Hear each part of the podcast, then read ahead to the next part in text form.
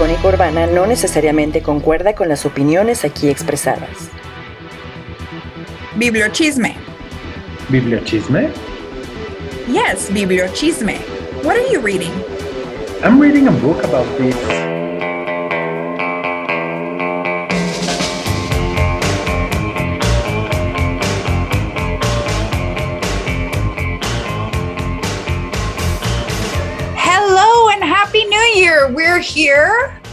Back again at Bibliochisme. Happy 2022. I'm Angela. Hello, hello. Greetings, Angela. I'm Mal. It's amazing to be back again in a whole new year at Bibliochisme. Yes, a whole a whole um, new opportunity of new books and new reading goals and obsessive compulsive behavior around books. Yes. I really love the beginning of the year starting fresh, you know, the idea that you have all these possibilities in front of you. It's it's very beautiful. Um, I was I was talking about this uh, last week at La Palabra Feroz, uh, thinking thinking that nothing really changes from December to January, from one year to another. Like life goes on, and the beautiful things that exist still exist. The awful thing still exists, and like the time goes on. But at the same time, I love the fact that it's a chance to to get the the counters down to zero again, and then I can do 150 walks. I can do. Uh, I can read more books. I can do this. I can do that. So I think that it's uh, really nice and very simple to to start over with with the year with with the fresh start of the year you can you can you can choose whenever you want to to start your counters back to zero Yeah. but it's more complicated any other day yeah, I mean, it could be March 1st or your birthday or whenever.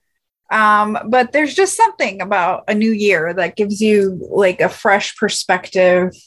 Um, and I I have done a lot more things connected to reading goals in the past few years. Um, I wasn't really paying attention to them. I've set them for the last maybe, I don't know, eight years, maybe, but I wasn't necessarily paying that much attention. And I'd say that even now I'm not paying that much attention, but I've surpassed them for the last couple years. And Mhm. so it's it's a different kind of fun when you're reaching the goal and getting past it. And yeah and you set particular goal because the only one I set usually is how many books, but you set all kinds of individual book goals, which I think is awesome. yes i have a, a list of uh, 16 reading goals where So cool. I mean, relate, related to the to the act of reading, uh, not not only reading a specific amount of books, but also reading uh, a specific amount of Mexican writers, a specific amount of novels, a specific amount of uh, poetry books, a specific amount of Black authors, which is the first year that I'm having this this uh, goal um, which which at the same time represents uh, in Mexico sort of a quest. Like I have to to do some research. It's not like uh, a simple thing to to get in Mexican bookstores or libraries. Like I have to do some research, see where are the black authors or um, who are have been translated, if they are available. Um, so it's a it's a very exciting thing. but at the same time, or the Black Mexican authors, right? Or are you looking particularly for Black United Statesian authors? Um, black. So, so I can. So the I nationality doesn't matter. I can have African. I can have French. I can have Australian, Mexican, Colombian, Brazilian. So, but but the thing is, in in a country like Mexico, there's uh, less of a um, how do you how can I say this?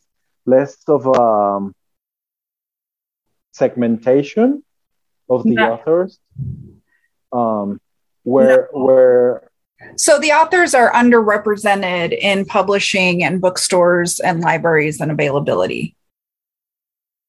Yes, but but the thing is, in in the U.S., you can most easily go to to a bookstore and find black authors because there's uh, in some bookstores a bookshelf saying black authors, like African American authors. So you can get them by by the way uh, it's organized. Oh, I see what you're saying. Categorization. Yes, yes, exactly. Well, I, I mean, I, not really. I think that is mostly uh, like the nonfiction, but like you don't find that in fiction. You have to look for those lists online. Like mm. nonfiction, yes, there's African American history, in which case you're going to find a lot of writings. Uh, but like in fiction or whatever, everything is together. So you have to do your research if that's specifically what you're looking for. But there's tons of like information. Um, and there's like this whole conversation about representation, right? Of if you set these goals, because almost every reading goal, like uh, list of reading, I love reading challenges, and there's a bunch of them on the internet that I've been looking at. There's one for audiobooks, there's one, you know, at the library, uh, there's one at like some of my favorite websites for books, and almost all of them are saying make sure you know to expand by reading books by underrepresented groups and sometimes they detail like uh you know latinx or whatever else but the but there's it's a complicated thing because you shouldn't have to say that in order to look for those things but yet since they're underrepresented sometimes you have to make sure like you have to look for what you're reading. Yes. Um, what i have found in in mexico in particular if i go to a bookstore and try to get one book like i don't i'm not looking for anything in particular. I'm just i just have money and i want to buy a book. It's most likely that i will get uh, a book by a male white author mostly european or, or from the us that that's what would happen if i didn't put uh, some uh, attention on what's going on. Mm-hmm. The availability of, of male white European um, authors, it's predominant. However, that has been changing in Mexico and in particular in the city where I live, in Oaxaca, uh, in the bookstores where I go, it's more likely that I end up with a uh, with an independent publishing uh, house with a female author and maybe Mexican or Latin American, which is a, a different a different set of what was going on five years ago. Yeah. Um, I yeah, I can see some of those trends here happening as well. And I think there's a lot more nuance in the stories that are being told. Um, so back to the goals, right? Like, I feel like I talked to friends about this, and some people are very um, hesitant to make reading goals because they say it takes the joy out of it for them. Mm-hmm. Which, I mean, I get, I totally get that. I personally don't have connections to goals the way some other people do. Like, I can set goals that I don't, that don't hurt me. Like, they may motivate me competitively, but they won't make me feel bad if I don't finish. Mm-hmm. Um, but I've, you know, some people will say, I'm not, I don't make goals, but I track. And then later I look at what I read, uh, which I think is interesting because mostly I think filling, reading what makes you happy is going to be better for your journey. Uh, but also sometimes it's just like everything else, you know, like where you're like, oh, I don't really want to read a thousand page book but maybe that thousand page book is amazing. And setting that goal for yourself gives you something very rich you know? Uh, sometimes like what i'm drawn to in that moment is usually what i go for but if i want to expand what i'm reading goals are very helpful for that. Mm. yes um and and what happens with those one 1000 pages book a lot of them are books that are referred in high school or elementary schools like uh, they teach us to read or they teach elementary school thousand page books? Where did you go to school? What? no the thing is uh, for example uh, el quijote uh-huh. That's an uh, elementary the, school? The, what, what's the name in English, El Quixote? Uh, well, this huge book. Yeah, Don Quixote. It's not that you read the whole thing, uh-huh. but you read a part. Oh, I see. A chapter of it. And then yeah. you don't understand a fucking thing. Uh, sorry for my friend. Oh my goodness. Uh, this podcast is getting crazy. uh, like you you don't understand uh, what's going on in that chapter because the language and the story and everything it's out of of hand of the of the person that's reading the book. Yeah. So uh, what happens with those books um, it's when when you're exposed to them you hate them.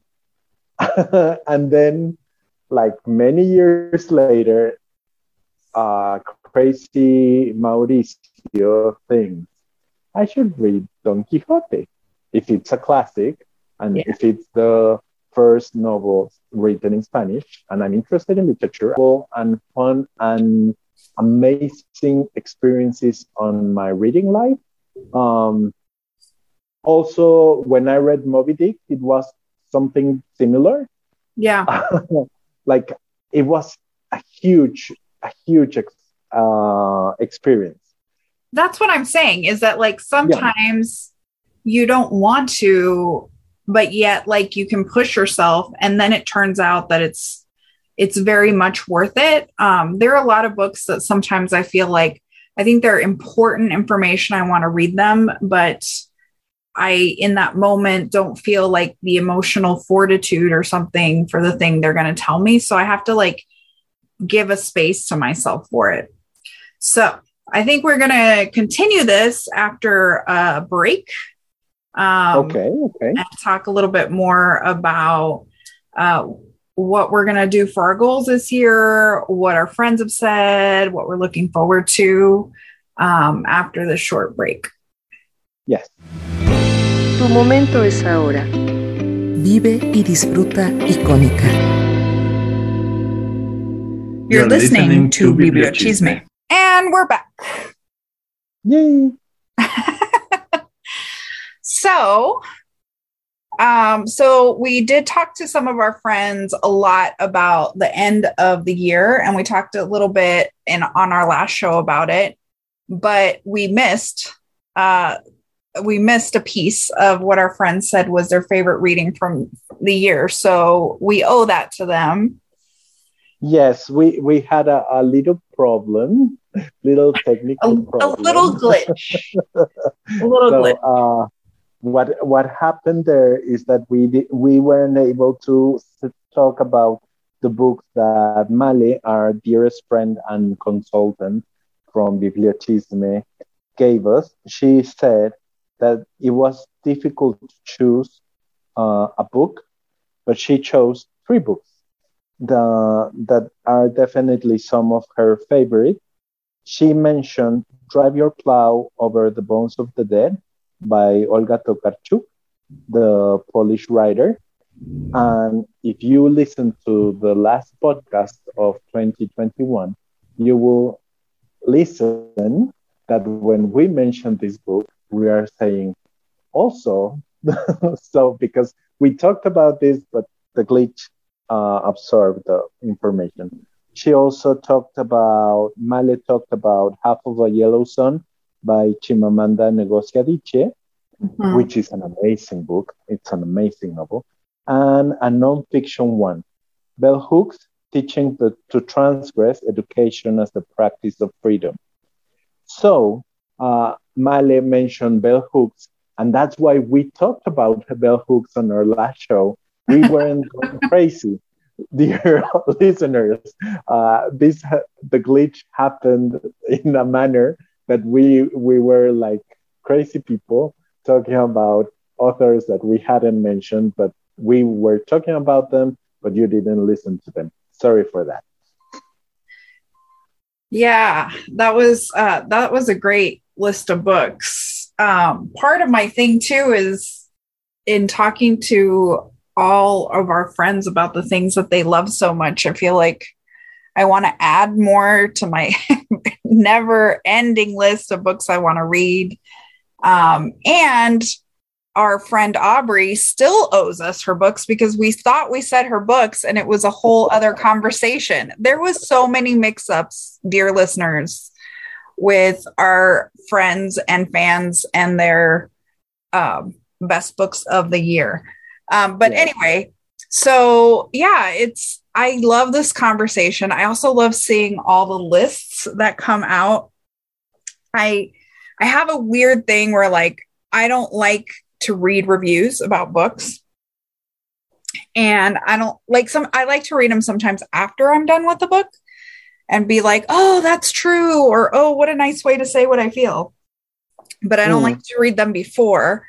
And um, I don't really feel like anyone has the right to be the authority about what are best books, uh, while simultaneously like loving all of these best books of 2021 list. Like I love looking at them and finding mm. things I want to add to my list. I don't know why, but those two things seem to contradict each other, but I contain multitudes, so it's fine. Oh, and it's amazing how you can find pieces of information and things that are important or relevant to, to other people.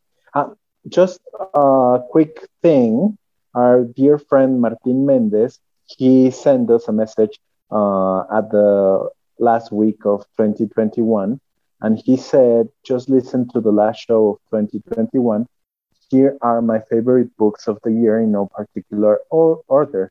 All of them are awesome. He talked about Estética del Prodigio by Maria Emilia Chavez Lara. The core topic of the book is the magic from a historical point of view. Then he talked about Un Verdor Terrible, When We Cease to Understand the World. That's the title for the English version. A very interesting show, uh, choice of um, translation by Benjamin Labatut. And he also mentioned Arturo Rosenblueth by Ru Kusik Glantz, published by El Colegio Nacional in Mexico, an extremely well documented biography of one of the most prominent Mexican physicians.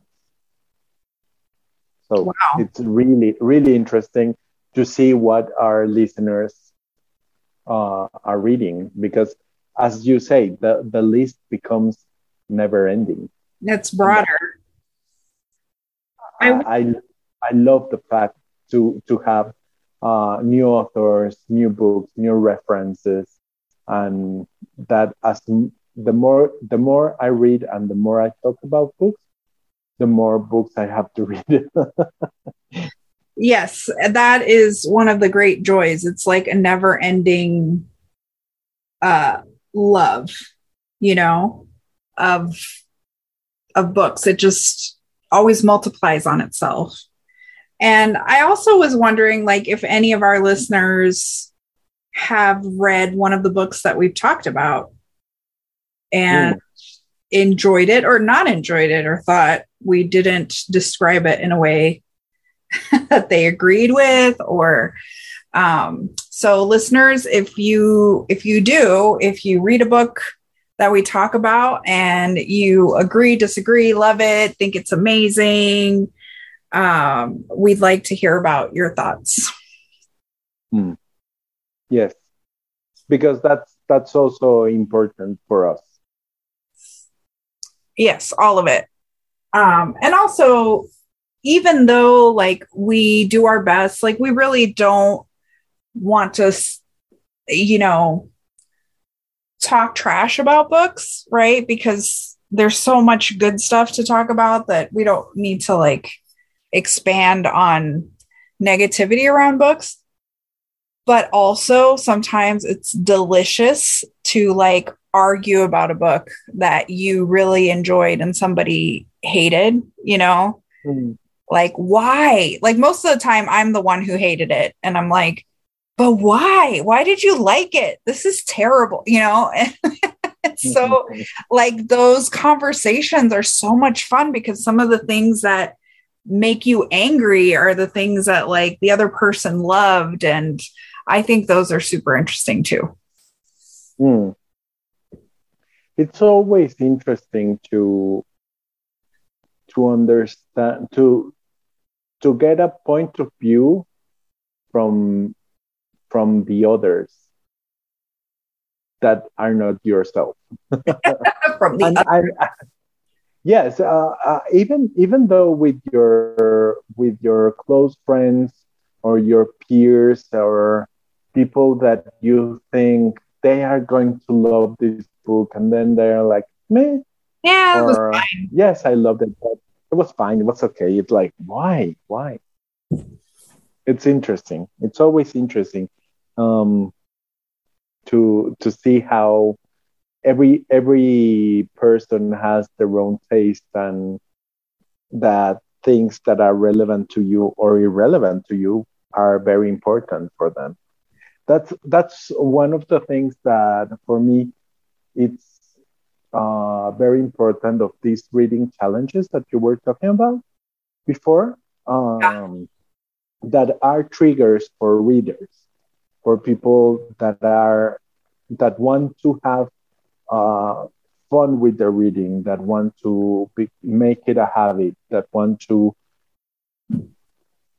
go beyond what they're used to read. So yeah, I, I think, think, one of fascinating. One of the more interesting challenges is reading something outside of your usual genres, you know, and seeing exploring that. Not to the point of something like, oh, I'm going to hate this, right? But I I think it's interesting to like explore things that you generally don't read and seeing kind of like, well, what's kind of what's the attraction to this? And to me, it's exciting, especially working in a library, because I want to have the exposure to the most kinds of books as possible. Mm-hmm. Um, so that I can, you know, connect to what people readers want. And so those things are are fun for me, even when I'm going into something that is kind of complicated for me. So last year I did uh, mystery and thriller, which I think was very easy. Um, because it's like I have that little question mark brain that I want to know the answer. Uh, so it's a lot of fun. This year, I'm going to try to explore romance, uh, which oh, I'm. Yeah, I am not attracted to it at all, but. but I think I want. I would love to you with one of those romance book romance books that are sold in supermarkets with uh, Flavio Fabio. Yeah. However, in the cover.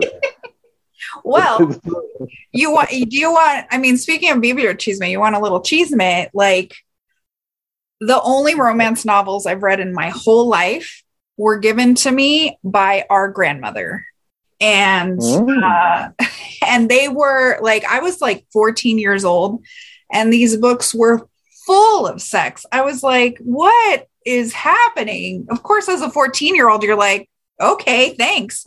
But um those are the only ones i've ever read like two of them that our grandmother and our aunts like said these are great books. And i'm just like um okay. I mean and they were fun. They were fun to read um mm. but yeah i haven't as an adult that's interesting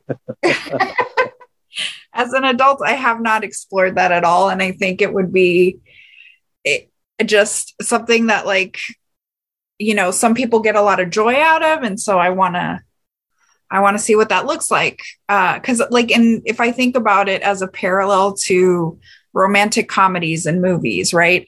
I don't love those movies, but they're kind of ridiculously easy to watch when you want something that's not going to involve your like brain too much. Um, th- sometimes it's comforting. So I'm like, maybe those books are that. Um, and I don't know. I just like want to explore more. The next thing I need to explore, but that'll be for next year, is fantasy because I I love the concept of fantasy. Like I think it's so creative and beautiful. But world building is not easy for me. Um, it takes a lot of focus that sometimes I don't have when I'm reading like you don't you don't believe in those worlds no no no no no no no it's not that i don't believe in them. It's that i have to like it's like world building is like you have to have the whole the whole concept the whole house of cards. You have to hold the whole thing in your head at once. And like if you if you keep leaving it if you're not focused in on it then it's easy to like forget what the world is for me. So I think it's just mm. the way that I read. Like, it's not that I don't believe it. I think like I'm thinking of like Never Ending Story, which is one of my favorite books of all time. Um, was amazing. But I just that's all I did when I read that book is read that book. And in my life i usually read like 10 books at a time and all this other stuff so it makes that that house of cards hard to hold up for a I fantasy see, world hmm. yeah so i'm going to try romance first put- because i think it'll be easier and then go, go to fantasy but i really just kind of want to read different genres that i don't read uh, to expand kind of how i look at books the only one that i just I don't know, would have to get into like some other subtype of genre is Western. Mm-hmm. Um, like I think in order for me to be attracted to that, it would be, have to be like a feminist Western or something. interesting. Interesting. Uh, now that you're talking about it, uh, I don't, I don't think about genres. So it will be interesting for me to think about it. Yeah, and I probably thought about it way less before I worked in a library, you know, um, and seeing mm-hmm. what other people read so often and then saying, oh, that's funny. That's something that I don't really read that much. It makes me curious, you know, it makes me want to know what's so fun about this. Uh, but mm-hmm. yeah, it's interesting to look at and to think about like, why is this attractive to me? Why is it not? What is, what is good for me? What makes me not want to read it, etc. Oh. So yeah. Very interesting. Yeah. Shall we take another little break? Let's go for our last break. You're listening to Bibliochisme. All right, Mo. So, what is your favorite thing this week? Um, my favorite thing this week. Uh, uh you you switch the uh, the the order of the things, so you got me offhand. My favorite oh, thing sorry. of this week is that uh, I realized that Yukio Mishima, a Japanese writer, was born on January the 14th. And I love Yukio Mishima. And as you know, I've talked about Haruki Murakami, yeah. know, another Japanese writer whose birthday is the um, 12th of January. But I found today that Susan Sontag's birthday is January 16th. So these three amazing authors are born on January 12th, 14th, and 16th. Oh, How amazing is that? It's a Capricorn trinity of writers. Amazing. And and also I have a I have a favorite thing which can sound might sound a little bit weird, but uh, I want to to uh, at the at the end of, of 2021, Desmond Tutu passed away, and he was such an important person, and he did such an amazing job, and he was so powerful with his words and things. And one of my favorite things is this quote: "I wish I could shut up, but I can't, and I won't." That's wonderful. How about you?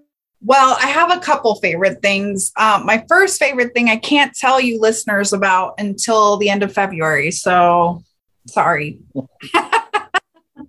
and here, dear listeners, he hasn't told me about it. no, I haven't told him about it either. Um, so yeah, basically, uh, it's connected to a book I'm reading that I will talk about on the show that I am super excited about. It's just been so good, but I can't talk to you about it yet. Um, and so that's one of my favorite things. My other favorite thing is, and I haven't seen this yet, but it's still my favorite thing is that uh, Denzel Washington is playing Macbeth. And that just brings me all kinds of joy because I love Shakespeare and I love Denzel Washington's acting, and I can't wait. Wow. Yeah. That's really nice. Yeah. It's, uh, I can't. It's awesome. And lastly, because I guess I, I, I should do three since one of the first two wasn't actually a reveal. Um, I've been watching Station Eleven, uh, which is a HBO adaptation that has Gael Garcia, who you know is one of my favorite actors, uh, and it's based on the book. And the book is also connected to Shakespeare, um, but I read it like four years ago and it was such a good book and the the TV adaptation is so different for me. I don't remember certain parts of the book, but I the TV adaptation is very different, but it's also really good and it's making me want to read the book again. That's nice. Yeah. That's nice. Mm. That's a lot of favorite things for me. Yeah, it's a it's a nice way to to start the year uh, with a lot of favorite things. yes. So before we leave, I would like to uh, Martin Mendez is looking forward for for for reading in in this year. So he he says uh, with smiling boxes, uh, he wants to buy the construction of knowledge, a defense of truth by Jonathan Rauch. And he wants to read The Quest for a Universal Theory of Life, searching for Life as We Don't Know It by Carol. Cleland, and also The Science of Interstellar, The Science uh, by Kip Thorne. If you want to understand the physics behind the moon, seems to be the right book. That's what Martin mentioned and that's that's really interesting to to have this kind of feedback yeah. Do you have any book in particular that you're um book in particular i yes there are several books that i'm i'm very excited to read but i don't know if i would like name one right now. I am just right now i'm in a mood for a lot of graphic novel biographies. I'm in a very like short history. I've been listening to a lot of podcasts about history, like short histories or weird things that we thought were something and now are something else. Um, so I'm I'm looking forward to consuming that in like a graphic novel format. Mm. You?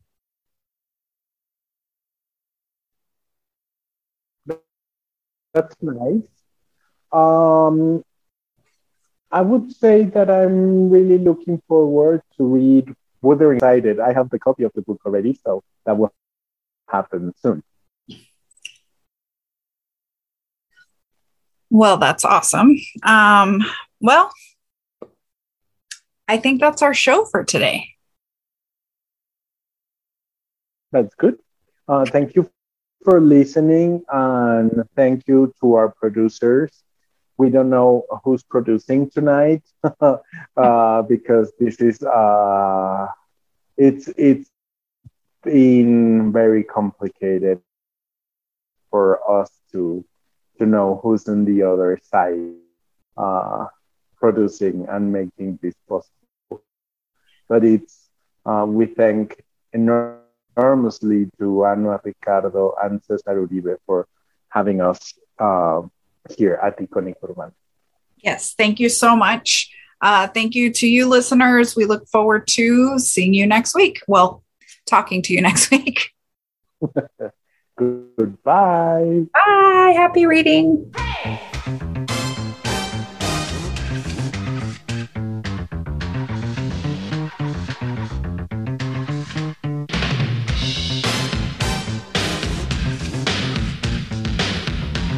Librochisme is a podcast about creating conversation around reading, satisfying curiosities we didn't know we had, and sharing this dialogue with others, preferably with good coffee, tea, and snacks.